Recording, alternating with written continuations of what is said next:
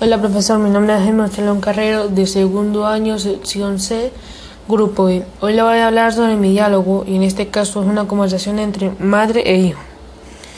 Empezamos, empiezo yo. Hi mommy, Blessing, how did you wake up today? Mom, hello, sound good. Love you, I'm well and you. My, okay mommy, mom. Can I go out with some friends to the movies to the movies please? Mom, you Jaime. You have John, John Ward to do it.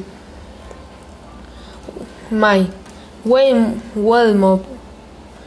But later can un can why can can I go to my grand's house?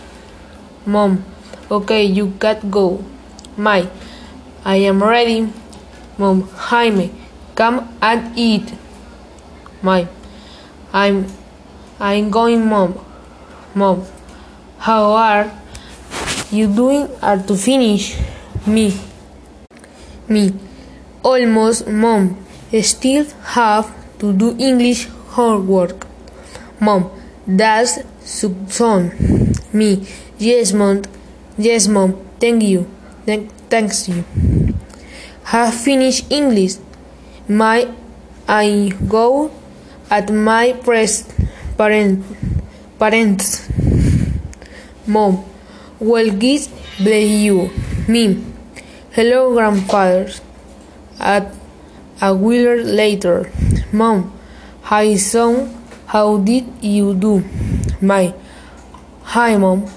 Blessing find a player with my grandpa, and I sang with my grandma. Mom, good, good son. Thank you for listening to me.